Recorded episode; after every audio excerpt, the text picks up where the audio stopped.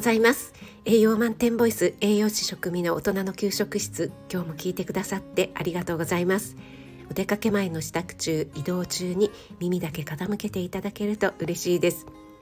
冬本番寒くなってきましたが私冷え性なんですよねっていう方いらっしゃいませんか？なんと女性の2人に1人は冷えを自覚しているということなんです。冷え性の形は様々あるんですが多くは手足足先が冷える末端冷え性そして比較的高齢の方に多いのが下半身全体の冷え。更年期の女性では上半身はほてるのに下半身が冷えるといった冷えのぼ冷えのぼせが起きやすいです。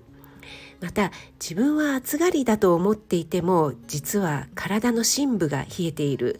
体のね深いところが冷えているという隠れ冷え症という方もいます。では冷え症の原因って何でしょうか？冷え症の原因は体の中で熱をうまく作り出せないこと。そして熱え作った熱がうまく行き渡らないことにあるんですね。体の熱は主に筋肉で作られます。筋肉運動で生み出されるエネルギーの6割以上が熱エネルギーに変わりますが逆に安静時ですね。安静にしている時に筋肉が生み出す熱熱エネルギーは2割程度となります、えー、動くとね暖かくなるっていうことありますよね。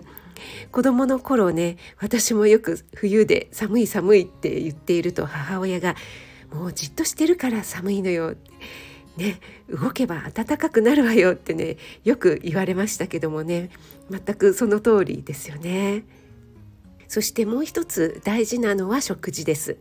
食事と筋肉両方とも熱を生み出すのに欠かせないものなんですね。ですから運動不足もそうなんですが栄養不足も冷えの原因になるんです。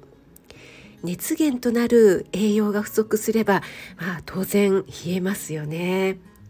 一般的に女性は男性に比べて1割ほど筋肉量が少ないので女性にね冷え性が多いっていうのはそういった理由もあります。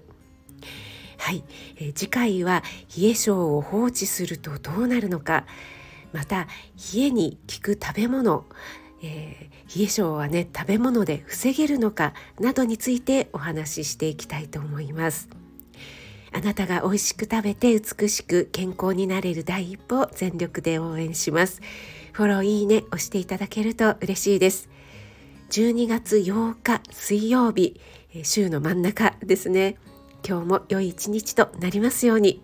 気をつけていってらっしゃい。